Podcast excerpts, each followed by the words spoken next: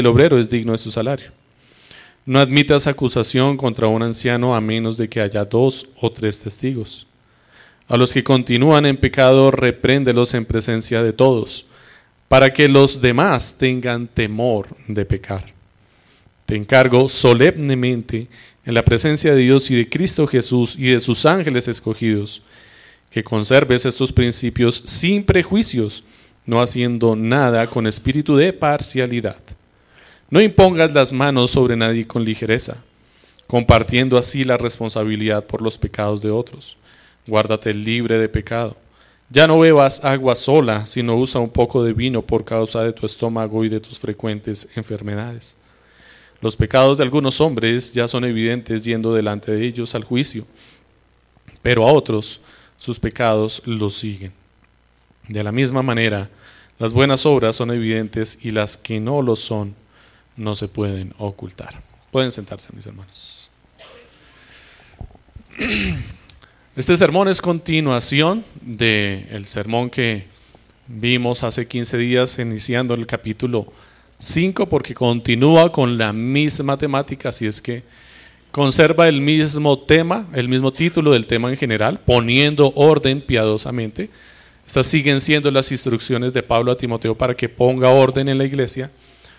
Pero en particular estas instrucciones están dirigidas a las autoridades de la iglesia, así es que podría tener como subtítulo cómo tratar a las autoridades de la iglesia. Y ese es el propósito que Pablo tiene en mente al dar estas instrucciones.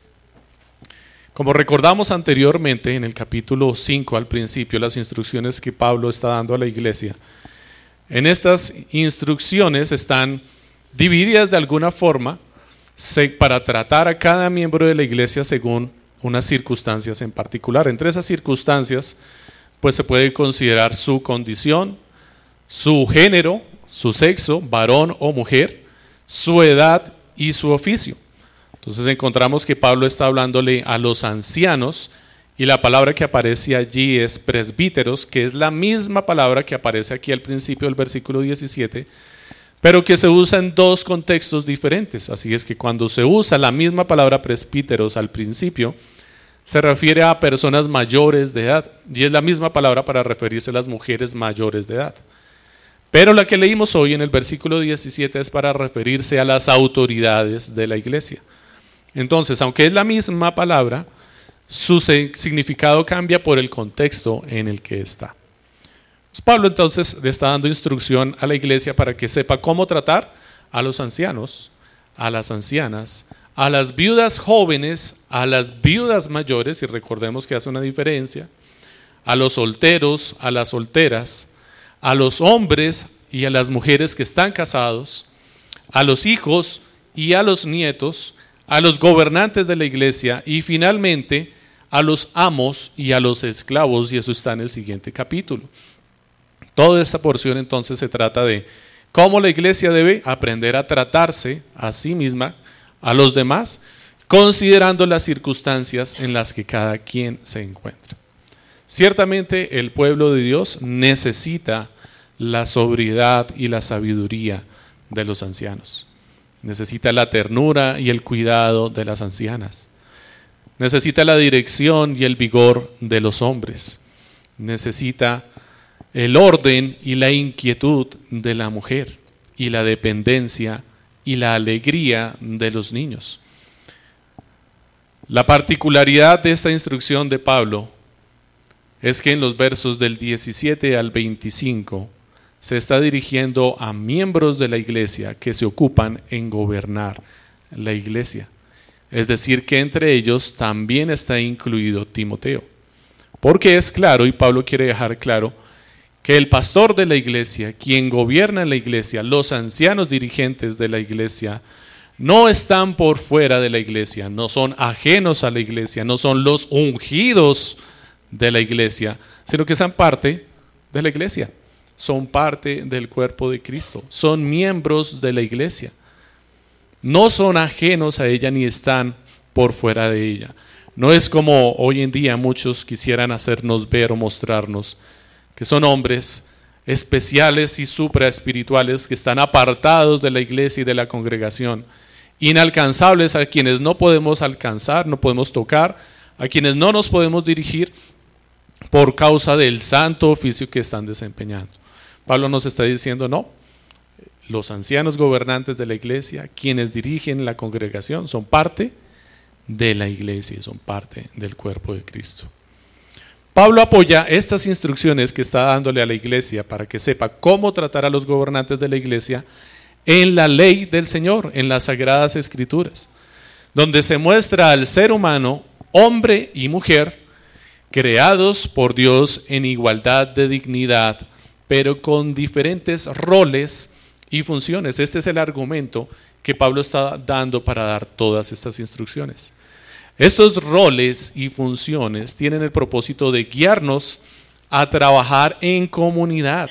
Nos ayudan a luchar contra el orgullo y preparan el corazón del hombre para hacerle entender que Dios existe para aquellos que se encuentran apartados del Señor, ya que se evidencia la necesidad de orden y autoridad en el funcionamiento de la sociedad. Cuando el hombre incrédulo evidencia la necesidad de una autoridad en la iglesia, de una autoridad en el mundo, de una autoridad en la casa, de una autoridad en el trabajo, para que las cosas funcionen correctamente.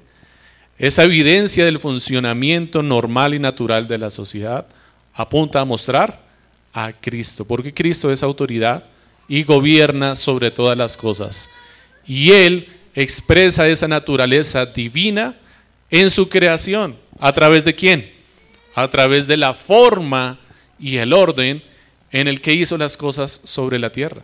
Por esta causa es que Pablo, usando este argumento anteriormente, refiriéndose a las mujeres en la iglesia y a los hombres en la iglesia en el capítulo 3, dice que el hombre Dios creó al hombre primero y después a la mujer, dejando claro no solamente cuáles son los roles, sino el propósito que hay en la creación, mostrar la naturaleza divina.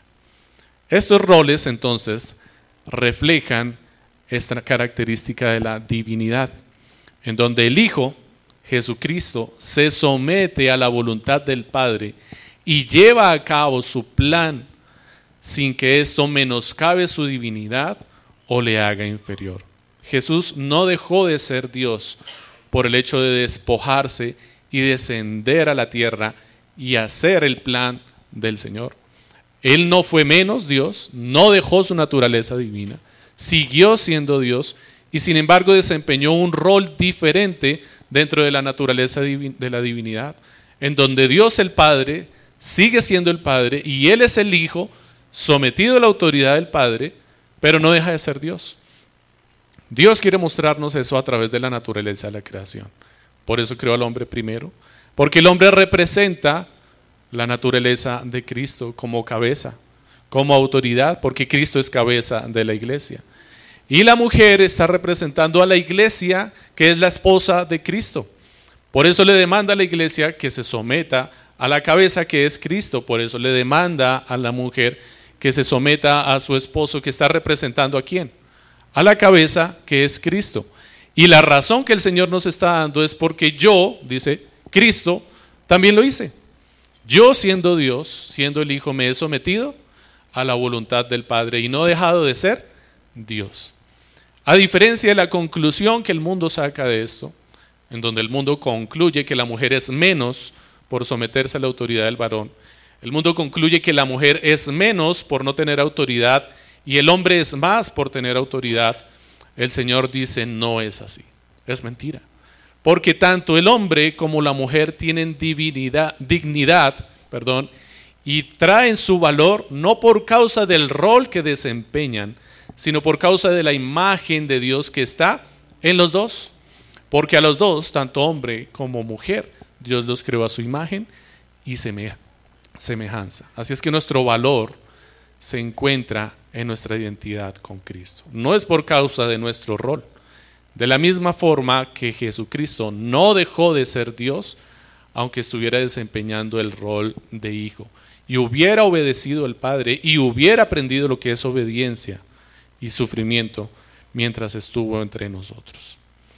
Así es que finalmente todo esto apunta a la obra de Cristo. quien dispuso todo para entregarse a sí mismo una esposa radiante y sin mácula. El hombre, como representante de Cristo, debería entonces hacer lo mismo. Y es la instrucción que Pablo le da a los efesios. Debe preparar a su esposa y a su mujer para presentársela así como una esposa limpia y sin mancha, lavada por la palabra de Dios.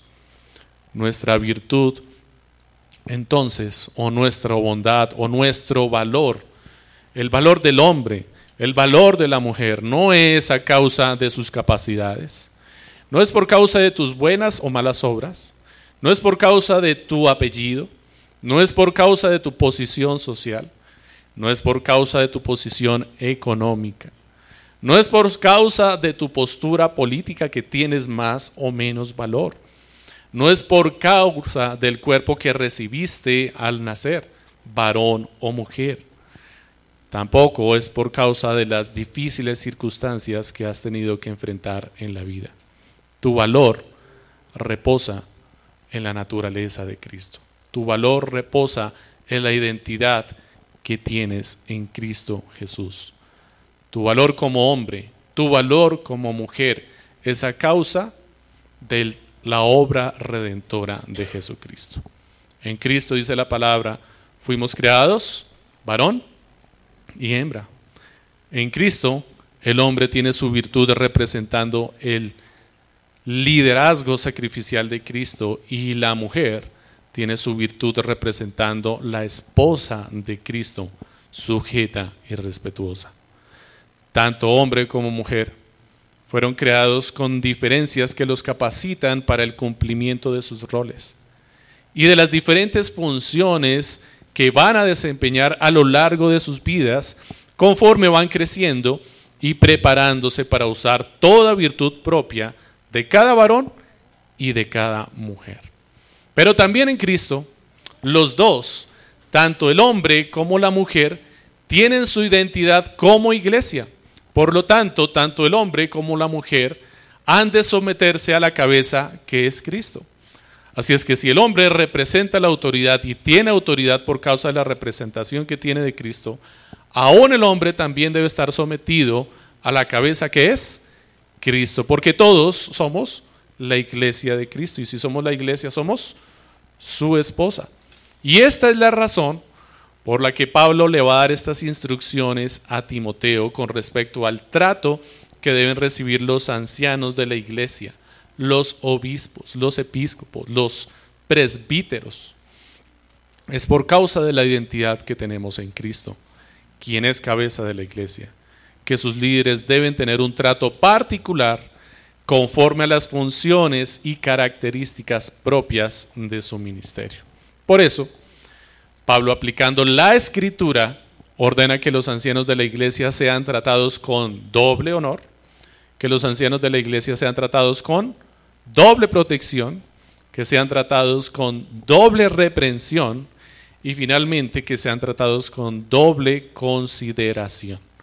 Y estos son los cuatro puntos que vamos a ver hoy en la exposición de la palabra con la gracia del Señor. Doble honor, doble protección, doble reprensión y doble consideración.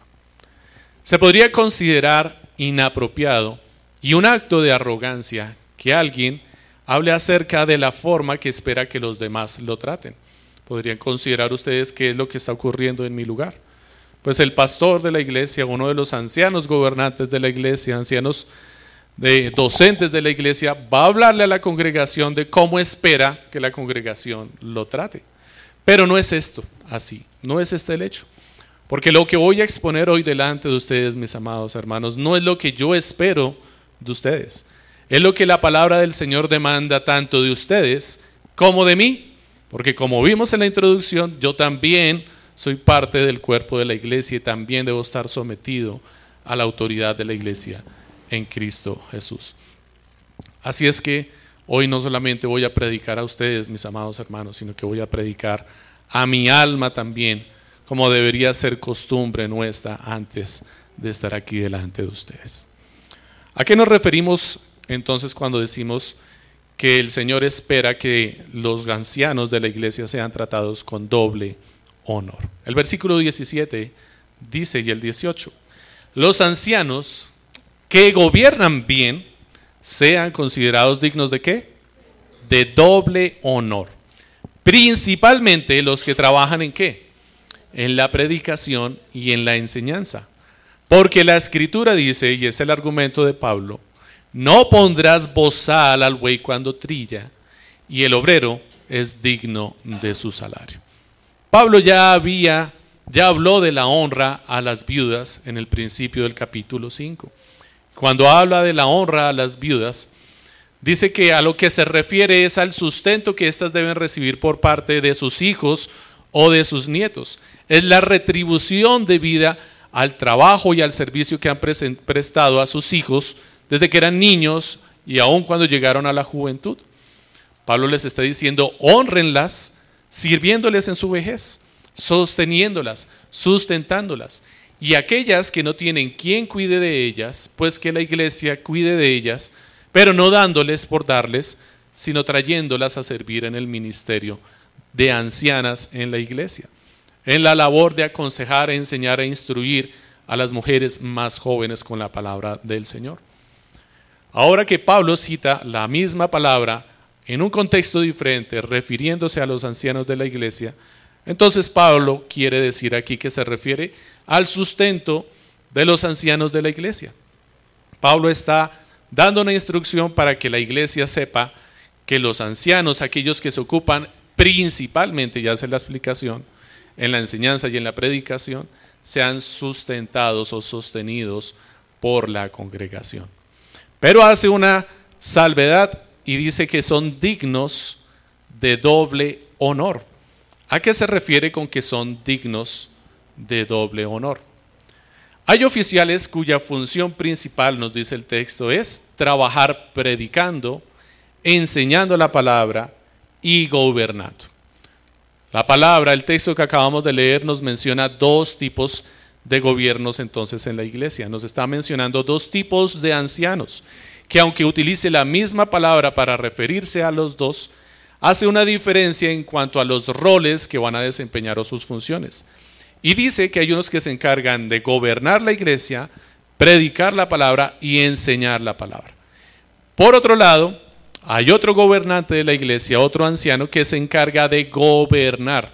Este no se, no se encarga de la predicación y de la enseñanza de la palabra. No es su responsabilidad aunque lo puede y como cualquier otro hombre debe hacerlo, no es su función principal y no es su responsabilidad. Entonces encontramos que hay dos oficios de liderazgo espiritual relacionados que de hecho existieron desde el principio, no son propios del Nuevo Testamento. Y vamos a empezar a ver los argumentos que Pablo utiliza para poder dar esta instrucción, porque él está citando la escritura. Vamos a ir a Números capítulo 11 y vamos a leer los versos 16 y del 24 al 25. Dice la santa palabra del Señor así. Entonces Jehová dijo a Moisés, reúneme 70 varones de los que ancianos de Israel, que tú sabes que son ancianos del pueblo y sus principales, y tráelos a la puerta del tabernáculo de reunión y esperen allí contigo. 24. Y salió Moisés y dijo al pueblo las palabras de Jehová y reunió a los setenta varones de los que? Ancianos del pueblo. Y los hizo estar alrededor del tabernáculo. Verso 25. Entonces Jehová descendió en la nube y le habló y tomó del espíritu que estaba en él y lo puso en los setenta varones que? Ancianos. Y cuando posó sobre ellos el espíritu profetizaron y no cesaron. ¿Quiénes profetizaron? Los ancianos de la iglesia. ¿Los ancianos de la iglesia son los sacerdotes de la iglesia del pueblo de Israel? No son los mismos. El rol de los ancianos era una función también espiritual, no solamente un nombramiento político. Recordemos que el pueblo de Israel hasta el momento tenía una figura de gobierno política a través de los ancianos. Recordemos el caso de Ruth, por ejemplo, Noemí y vos. Para que vos pudiera redimir la posesión de Noemí, tenía que comprarla y este negocio, este acuerdo, este pacto tenía que hacerlo delante de quienes? Delante de los ancianos de la ciudad. Se tuvo que presentar delante de las puertas de la ciudad donde se reunían los ancianos a juzgar cada caso y cada situación y allí se tomaban las decisiones importantes de la, de la ciudad. Eran los ancianos los encargados de gobernar el pueblo de Israel. Pero aquí, en estos textos que acabamos de leer, vemos que hay un cambio o se involucran dentro de una esfera que no es precisamente la que les corresponde. Y aún así el Señor derrama de su Santo Espíritu sobre ellos y ellos profetizan, diciendo el Señor que aún ellos también están involucrados en los asuntos espirituales del pueblo de Israel. No solamente están encargados de gobernar o dirigir las decisiones del pueblo de Israel. Sin embargo, su participación espiritual nunca fue vista como una licencia para administrar las funciones sacerdotales. Es decir, ellos nunca pasaron el tabernáculo y entraron a hacer los sacrificios, no entraron a ofrecer eh, el incienso, no entraron a ofrecer las plegarias por el pueblo de Dios. Esa era una labor exclusiva de quién? De la casta levítica, del pueblo de Israel, de la tribu de Leví, de la tribu sacerdotal. Una labor específica del sumo sacerdote, quien estaba representando la autoridad de la iglesia, que es Cristo. Deuteronomio capítulo 31, versículo 9, dice, y escribió Moisés esta ley, y la dio a los sacerdotes, hijos de Leví, que llevaban el arca del pacto de Jehová, y a todos los ancianos de Israel. ¿A quienes entregó el Señor la ley? A los sacerdotes y a los ancianos de Israel. Éxodo 19, 7. Entonces vino Moisés y llamó a los ancianos del pueblo y expuso en presencia de ellos todas estas palabras que Jehová le había mandado. ¿Delante de quienes habló Moisés? De los ancianos del pueblo y les explicó las palabras que Dios le había dado. Lucas 22, 66, que es el texto seguramente que Pablo está citando cuando leímos arriba, dice que el obrero es digno de su salario.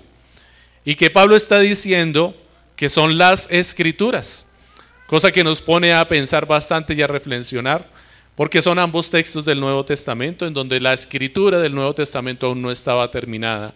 Pero Pablo, citando el escrito de Lucas, dice que es la palabra de Dios. No sabemos si Pablo realmente ya tenía acceso a los escritos de Lucas o a causa de que compartió mucho tiempo con Lucas, porque es claro en el libro de Hechos de los Apóstoles que Pablo compartió mucho tiempo con Lucas, él conocía las enseñanzas de Lucas y su pensamiento, y lo que está citando aquí, que llama palabra de Dios, es la enseñanza de Lucas. El caso es que cuando Lucas dice esto, está citando a Jesús mismo. Y dice Lucas 22, 66.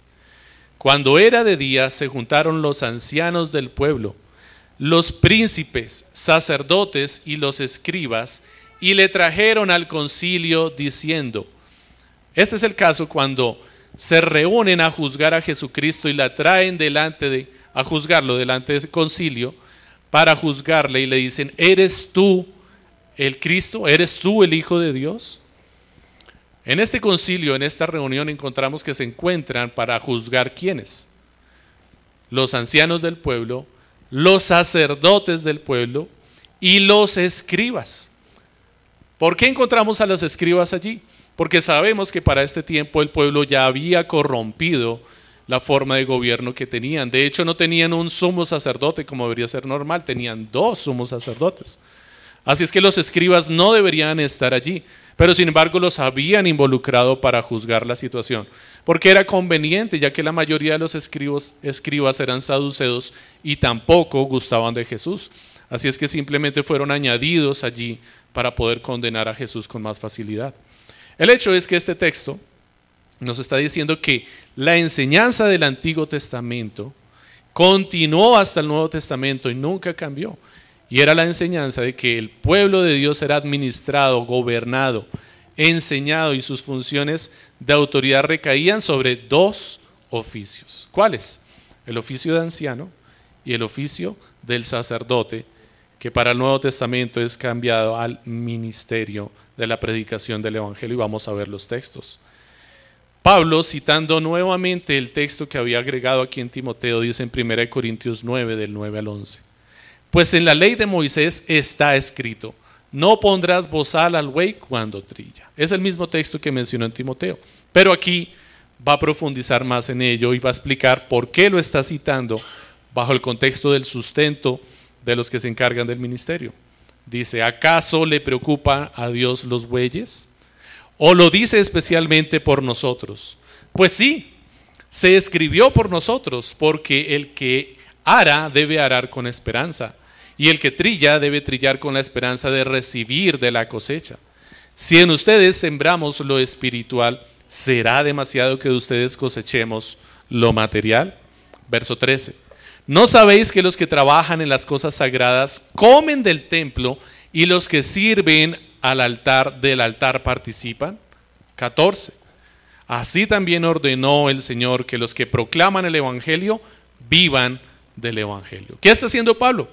Está conectando la instrucción del Antiguo Testamento con la del Nuevo Testamento, el oficio sacerdotal que era sustentado y sostenido por los sacrificios que el pueblo presentaba y las ofrendas, no solamente los sacerdotes, sino ellos y sus familias eran sustentados por esto, porque recordemos que ellos no tenían propiedad en Israel como las demás tribus, así es que el Señor había dispuesto que fueran sustentados de esta forma.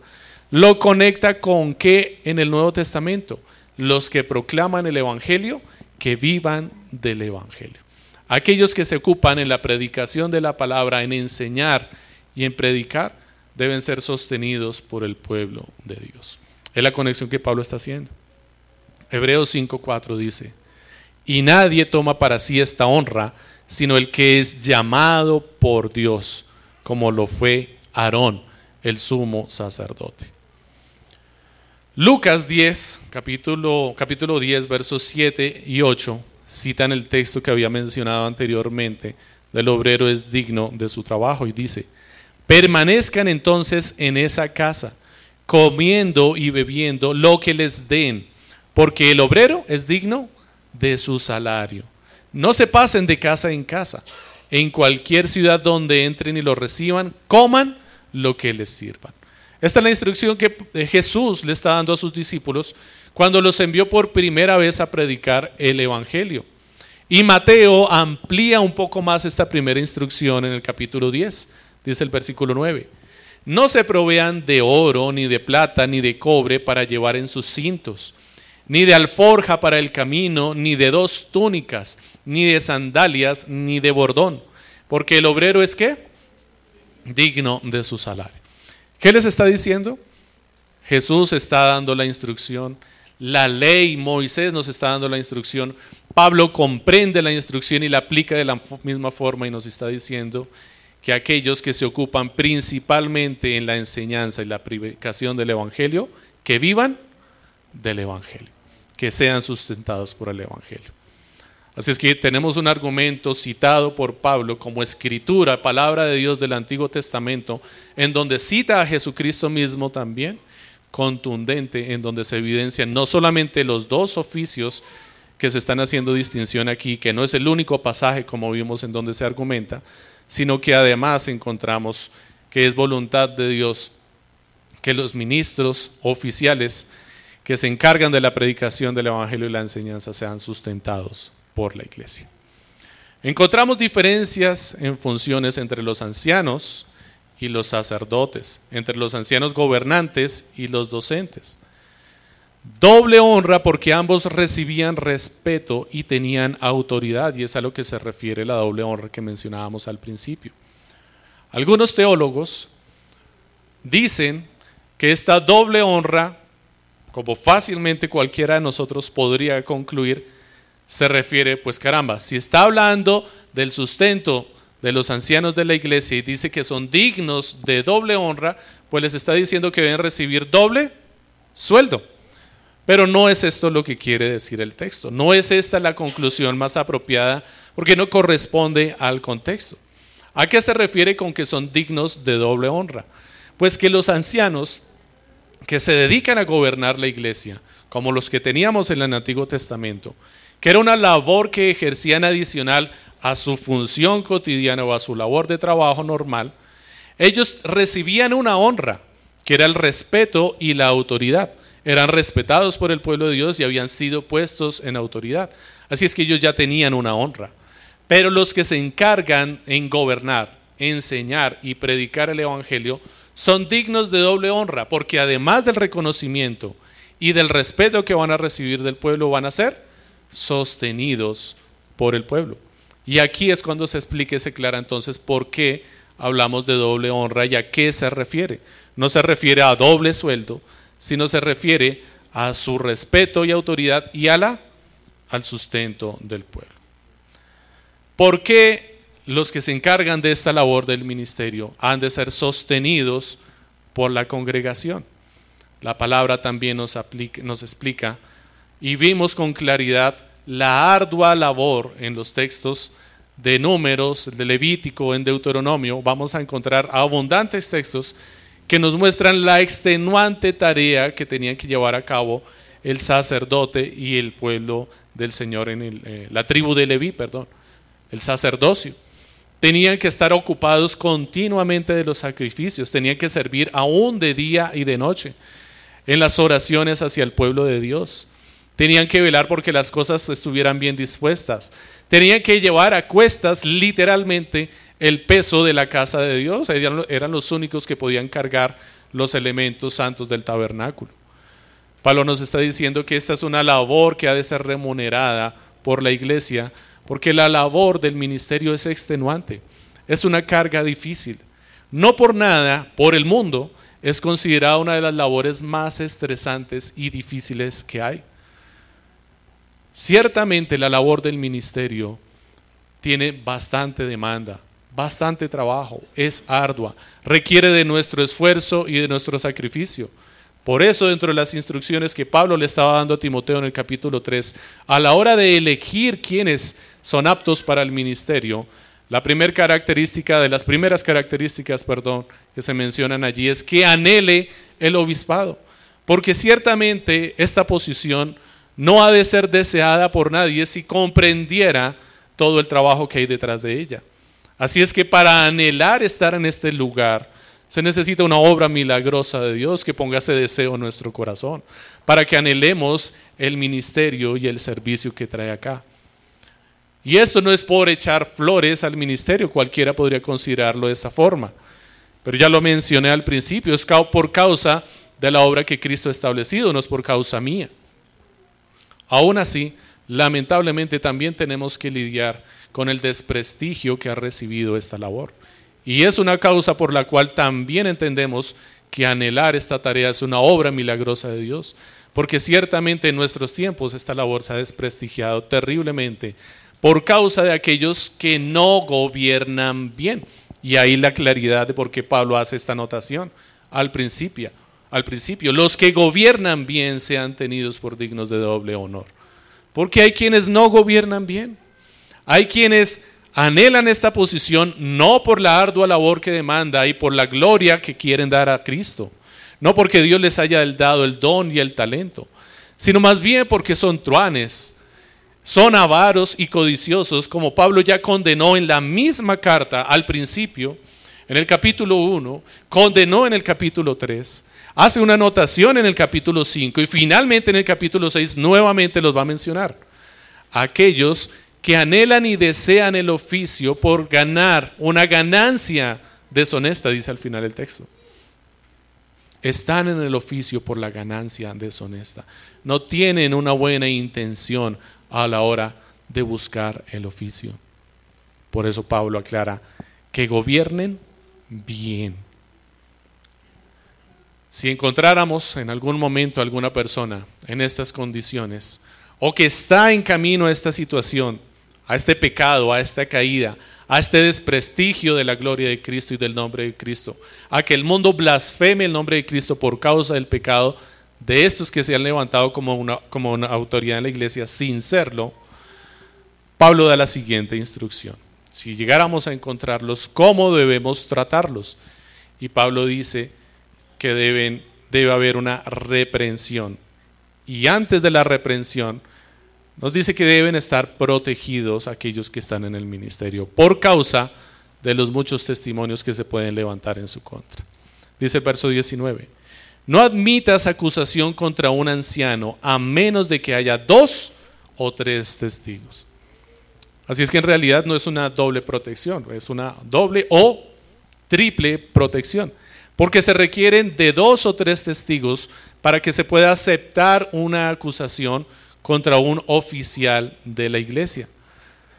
Y es que ciertamente es muy posible que hayan varias acusaciones de parte de la iglesia hacia, hacia sus gobernantes. Por causa de las muchas ocupaciones del anciano docente y del anciano gobernante. Es común que se nos acuse o que se murmure acerca de nosotros por nuestro descuido, por desordenados, por incumplidos, faltos de amor, antisociales o duros. Muchas veces se nos, se nos juzga de esta forma. Y ciertamente muchas veces es posible que tengan razón. Estamos en una labor que demanda de nosotros bastante y que no tenemos la capacidad, por eso necesitamos ir a Cristo continuamente. Y ciertamente, como vimos la semana pasada, necesitamos de continuo de las oraciones del pueblo de Dios, no solamente para nuestro sustento físico, sino el sustento de nuestras almas. Pero hagamos otras consideraciones, porque es que ciertamente no es de extrañarse que no solamente nosotros podemos caer en estas acusaciones. Recordemos a Moisés, recordemos al mismo Pablo y recordemos aún hasta Jesucristo, que tuvieron que enfrentar esta misma situación, acusaciones contra ellos y murmuración contra ellos. Incluso fue necesario pagar testigos falsos para que acusaran a Jesús. Hubo acusaciones de Jesús, hubo persecución de Jesús continuamente. Ni siquiera los testigos que testificaron delante de Jesús, que fueron pagados, pudieron ponerse de acuerdo en cuanto al testimonio que daban acerca de él. Pero recordemos que los fariseos continuamente estaban buscando tropiezo y le estaban tentando, le estaban poniendo trampas, estaban cuestionando su ministerio, murmuraban acerca de él. Por otro lado, esto no quiere decir que no haya acusaciones legítimas. También están aquellos que ministran con malas intenciones, con intenciones ilegítimas, como aquellos de quienes Pablo ya habló en esta carta que cité anteriormente. Cuando encontramos a alguien que sus acusaciones son reales y que encontramos evidencia en el testimonio de las personas que hacen esta acusación y muestran que ciertamente no se está gobernando bien, generalmente se identifica un patrón en el descuido de quienes están en esta condición de pecado y tienen autoridad. Aquellos que han sido reprochados o se encuentran reprochables para el ministerio. Como nos mencionaba el pastor Andrés hace 15 días, estos descuidos empiezan con la disminución del conocimiento de la palabra por no persistir en la lectura de la palabra, la oración y los medios de gracia. De tal forma que cuando están exponiendo la palabra en el púlpito, cuando están hablando con alguien, recurren a llenar el espacio repitiendo muchas veces la misma idea y a la final no decir nada han disminuido en su conocimiento, no crecen en el conocimiento de la palabra, no abundan en el conocimiento de la palabra. Y esto es uno de los primeros patrones que se evidencian en el descuido del ministerio. Posteriormente a esto se evidencia un cambio en su carácter, que es notorio inicialmente en su casa, con su familia, su esposa, sus hijos, con los más cercanos a él. Finalmente, es descubierto en algún pecado, ya sea de carácter o en el descuido de sus deberes ministeriales. Lamentablemente, como la experiencia nos lo ha mostrado, la mayoría de veces los testigos son integrantes de la familia. Aquellos que testifican en contra de un anciano de la iglesia son sus familiares. Y no necesariamente porque le estén acusando delante del consistorio de la iglesia sino más bien porque han visto que la situación es insostenible y levantan la mano para pedir ayuda. Y cuando levantan la mano, le dicen al pastor de la iglesia, le dicen a los ancianos de la iglesia, es que ya no ora, es que ya no lee la palabra, es que nos trata mal, es que todo el tiempo está de mal genio, es que no vemos un crecimiento y un cambio en su vida, es que ya hemos esperado mucho tiempo para que cambie y no hemos visto cambio.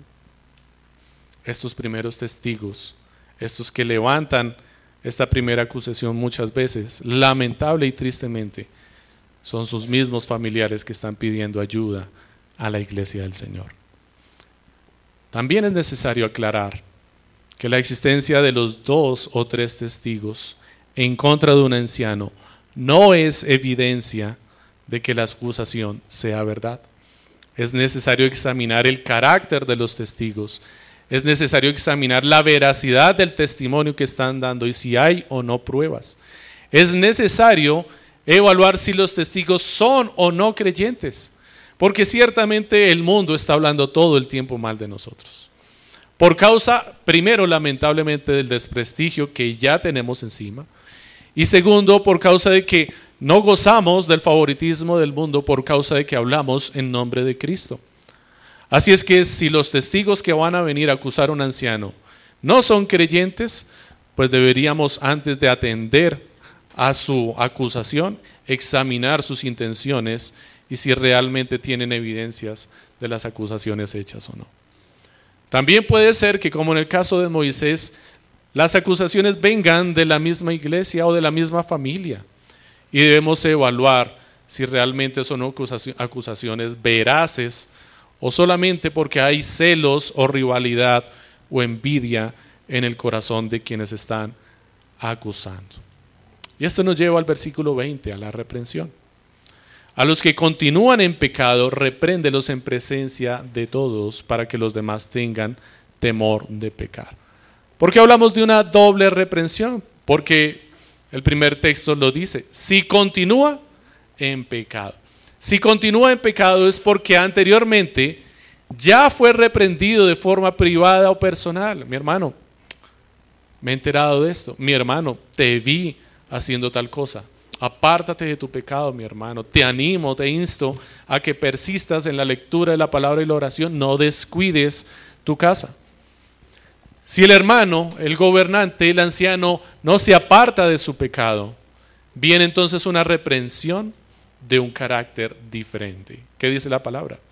Repréndelos en presencia de todos. ¿Para qué? Para que los demás tengan temor de pecar. De hecho, este texto y el primer versículo que leíamos, el versículo 17, también son evidencias y argumentos de la pluralidad de ancianos de la iglesia. ¿Por qué? Porque el primer versículo, el verso 17, dice los ancianos. Está hablando en plural. Y este versículo, el versículo 20, dice a los que continúan en pecado, repréndelos en presencia de todos. ¿De todos son quienes? ¿De la iglesia? ¿Qué nos dice el contexto? La siguiente parte lo aclara. Dice, para que los demás tengan temor de pecar. ¿De quiénes está hablando anteriormente? ¿Quiénes son los demás? Los ancianos. Así es que esta es una reprensión pública delante de los demás ancianos de la iglesia. O sea que este anciano está siendo reprendido o juzgado en dónde?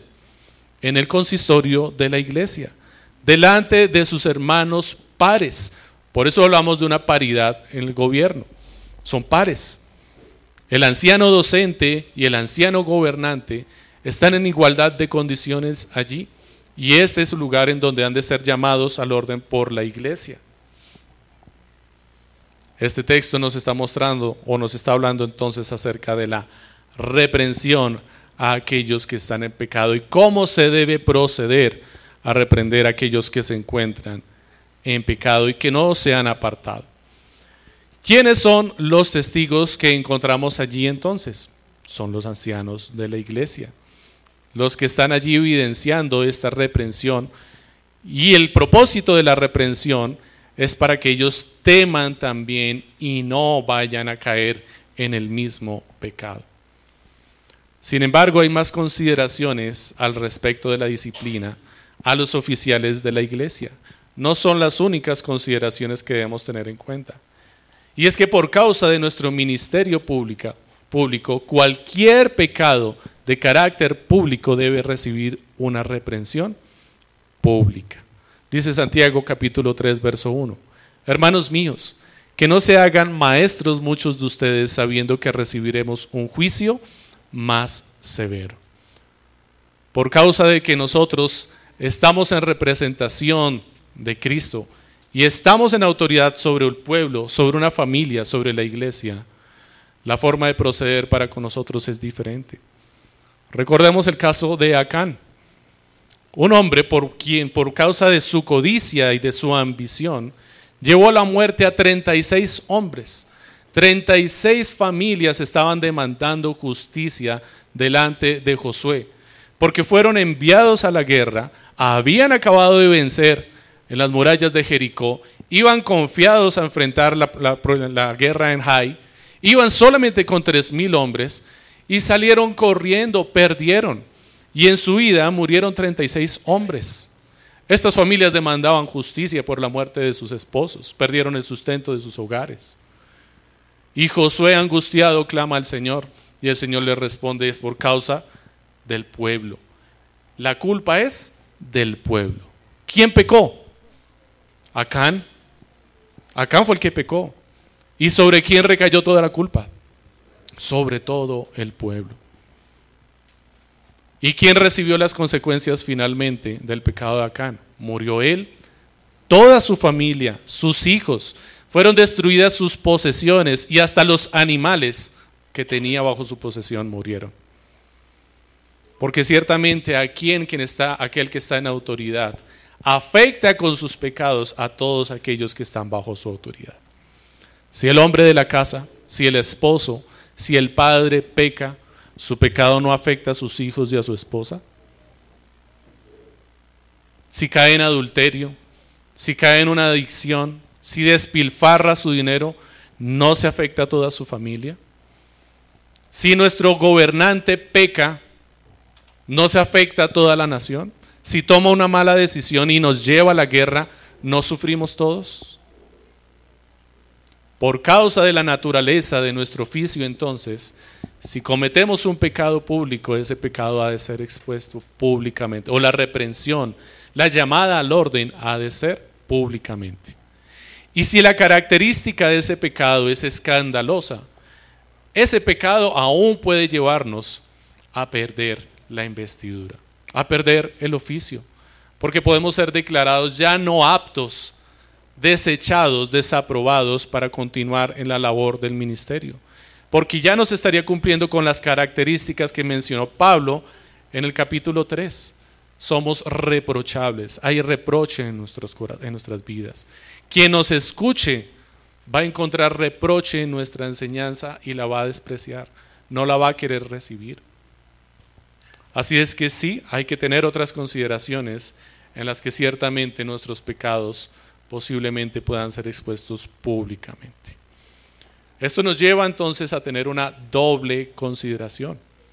En el versículo 21 dice la palabra del Señor, te encargo solemnemente en la presencia de Dios y de Cristo Jesús y de sus ángeles escogidos, que conserves estos principios sin prejuicios, no haciendo nada con espíritu de parcialidad la doble consideración se refiere a pensar dos veces antes de actuar, a tomar decisiones, a no tomar decisiones a la ligera, a no tomar decisiones con prejuicios. Debemos dejar todo prejuicio que esté en nuestra vida a la hora de tomar decisiones cuando estemos juzgando a un anciano de la iglesia. Esta es una instrucción que Pablo le está dando a los líderes de la iglesia a la hora de hacer un juicio delante de los gobernantes de la iglesia. Recuerda mantenerte imparcial a la hora de juzgar a otro anciano, es lo que Pablo les está diciendo allí le dice a Timoteo. ¿Por qué? ¿Cuál es la razón por la que Timoteo debe recordar mantenerse imparcial a la hora de juzgar a otro anciano? Le da tres razones y le dice, porque estás delante de muchos testigos. ¿Cuáles son esos testigos? Estás delante de Dios, estás delante de su Hijo Jesucristo y estás delante de los ángeles escogidos. ¿Quiénes son los ángeles escogidos? Esos ángeles del Apocalipsis, que han de ser enviados para ejecutar los juicios de Dios sobre la tierra. ¿No te da temor estar delante de ellos? ¿No te da temor estar delante de Dios, delante de Cristo a la hora de juzgar a tu hermano? Así es que no vengas a juzgarlo a la ligera con un prejuicio. No traigas ideas preconcebidas en tu mente y lances un juicio de primera. Reconsidera, piensa dos veces, analiza la situación, demanda evidencias, existe exige un testimonio verídico antes de hacer un juicio. Es lo que Pablo le está diciendo allí a Timoteo, la hora de tratar a los ancianos de la iglesia en un juicio. Considera que estás delante de Dios, delante del juez de la tierra, y tú estás juzgando a uno de sus siervos. Has de tener temor a la hora de hacerlo. Y la causa que Pablo nos da para tener estas consideraciones, además de los testigos, es ciertamente por causa de nuestro corazón engañoso. Y es que cuando estamos en la labor del ministerio entre los ancianos, se generan relaciones muy cercanas, muy estrechas. Compartimos mucho tiempo.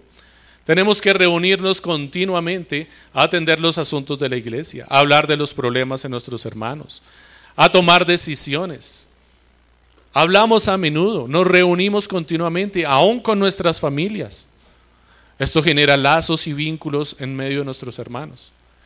Y si se levantan dos o tres testigos que traen una acusación contra mi hermano, que además es mi amigo, a quien amo mucho, yo voy a decir no es verdad lo que me estás diciendo. No te creo. No puedo creer que estés hablando de mi hermano. Yo lo conozco. Comparto con él a diario. Yo sé quién es él. Lo que me estás diciendo no es verdad. ¿Y qué estaríamos haciendo? Lanzando un juicio a la ligera. No estamos considerando los testimonios, no estamos considerando los testigos o las pruebas que nos traen por causa de nuestro amor y de nuestra afinidad. Y no estoy diciendo que no ames a tu hermano. Estoy diciendo que esto te podría ser tropiezo a la hora de obrar delante de Dios, que es el juez justo. Delante de Jesucristo que murió por ti y por él, para que los dos fueran libres de pecado. Esas son las consideraciones que debes hacer a la hora de estar allí. Porque quienes traen sus acusaciones delante del hermano, ¿qué están buscando? ¿Hundir al hermano? No. Ciertamente ellos están buscando la gloria de Cristo también. Ellos están buscando preservar la iglesia. Ellos están buscando cuidar también del hermano y de, los de, la más, de la demás congregación. Están cumpliendo con lo que Pablo está enseñando, con lo que Cristo enseñó, están cumpliendo con la palabra. Así es que tengo que tomarme mi tiempo y hacer mis consideraciones y no tomar mi primer pensamiento. Por otro lado, puede ocurrir lo contrario. Puede que yo tenga un rencor hacia mi hermano, hacia mi compañero de trabajo, que ejerce la labor junto conmigo. Puede que haya guardado algo en mi corazón. Y alguien venga y traiga una acusación delante de mi hermano y yo diga, aquí fue, me la saco. Este es el momento, es la oportunidad que estaba esperando. Ahora sí vas a ver con quién se metió. Y nuevamente haga un juicio ligero. No tenga la doble consideración, no lo piense dos veces. No me detenga a considerar la palabra del Señor y a evaluar si realmente la acusación que me dieron es cierta o no, o simplemente porque me conviene la voy a tomar es necesario que juzguemos con justo juicio, que pensemos dos veces, que maduremos nuestras ideas, que pidamos evidencias, que no nos apresuremos con nuestros juicios. Y ahora esto no te habla a ti, mi amado hermano, también. Esto no te dice cómo juzgar o cómo considerar a tus pares, a tu hermano, el que está al lado tuyo, a tu compañero de, de trabajo, tu compañero de la universidad, a tu hermano, a tu hermana, a tu esposo o a tu esposa. Cuando haya una acusación delante de él, cuando le sorprendas en algún pecado, ¿cómo te vas a acercar a él? ¿Vas a aprovechar para sacarte la espinita de la discusión de la semana pasada con tu esposo? Si ahora sí lo voy a echar en cara. Ahora sí ya tengo yo la sartén por el mango. O vas a tener consideración. O por causa del amor que tienes hacia tu hijo, vas a ignorar la acusación que se está haciendo y vas a decir a la profesora, no señora, usted tiene la culpa. No es culpa de mi hijo. Y lo vas a dejar persistir en su pecado. Dices amarle, pero por el contrario estás expresándole odio. Porque lo vas a dejar persistir en su pecado y no le vas a corregir.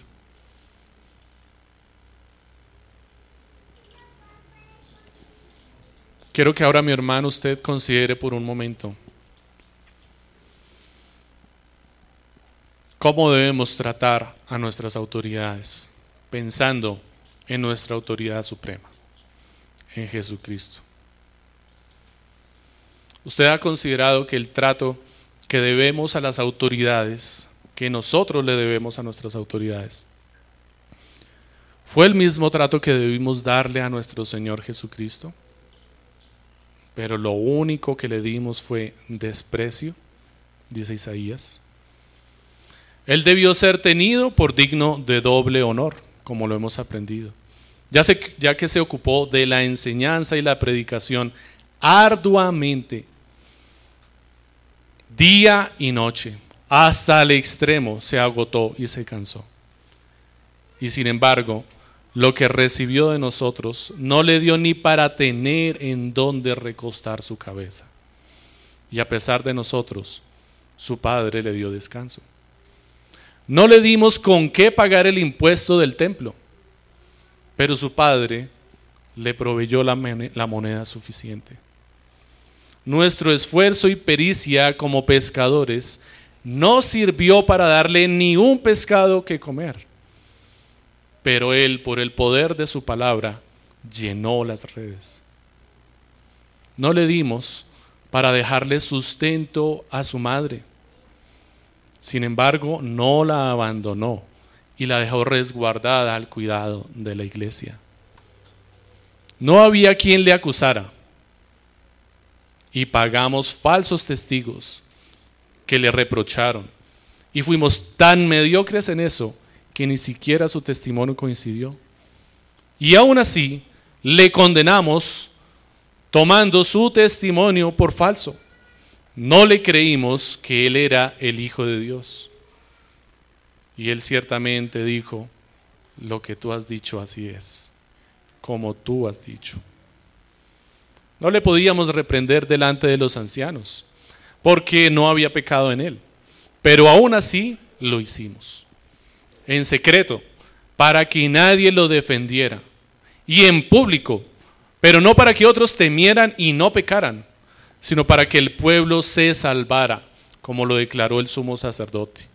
Porque es más conveniente que un hombre muera por el pueblo y no que toda la nación perezca. Pero sabemos que sus motivaciones eran perversas, codiciosas, egoístas. Solamente estaba pensando en sus beneficios.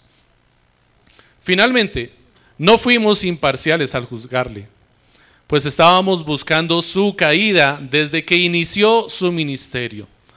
De continuo le estábamos cuestionando, ¿con qué autoridad haces estas cosas? ¿Debemos dar o no debemos dar al César? Todo el tiempo estuvimos buscando juzgarle. Solamente un importante anciano de Israel, le dio la doble honra y puso su cuerpo en una tumba labrada en piedra, exponiéndose a perder su privilegio, su dignidad y su honra al pedir el cuerpo de Jesucristo de los gobernantes. Solo un soldado romano tomó su testimonio por cierto y dijo, en verdad este hombre era el Hijo de Dios. Solo un alto funcionario de la sinagoga dejó los prejuicios y lo visitó de noche y allí nació de nuevo. Solo faltas tú para que vengas a Cristo y reconozcas que ni tu riqueza, ni tu oficio, ni tu privilegiada posesión te dan valor en la vida. Nada de lo que tienes es la causa de tu valor en la vida.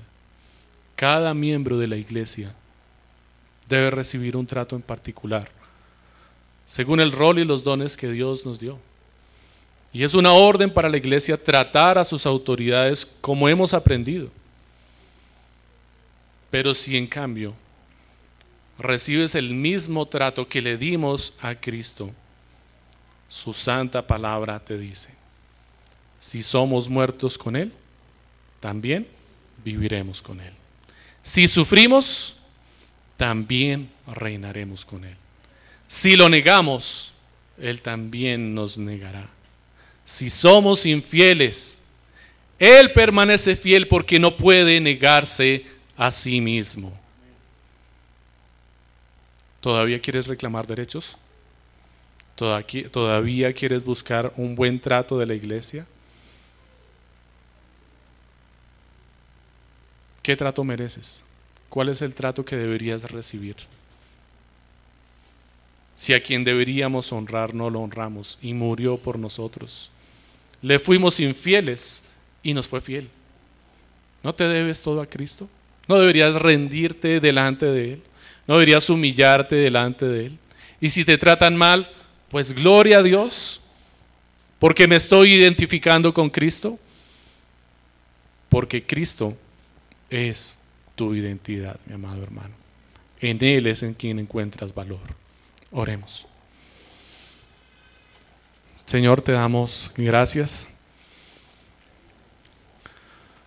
por traer, Señor, nuestro corazón con lazos de amor, Señor, hacia tu verdad y hacia tu palabra. Por no dejarnos, Señor, en nuestra necedad ni persistir en nuestros pecados, Señor.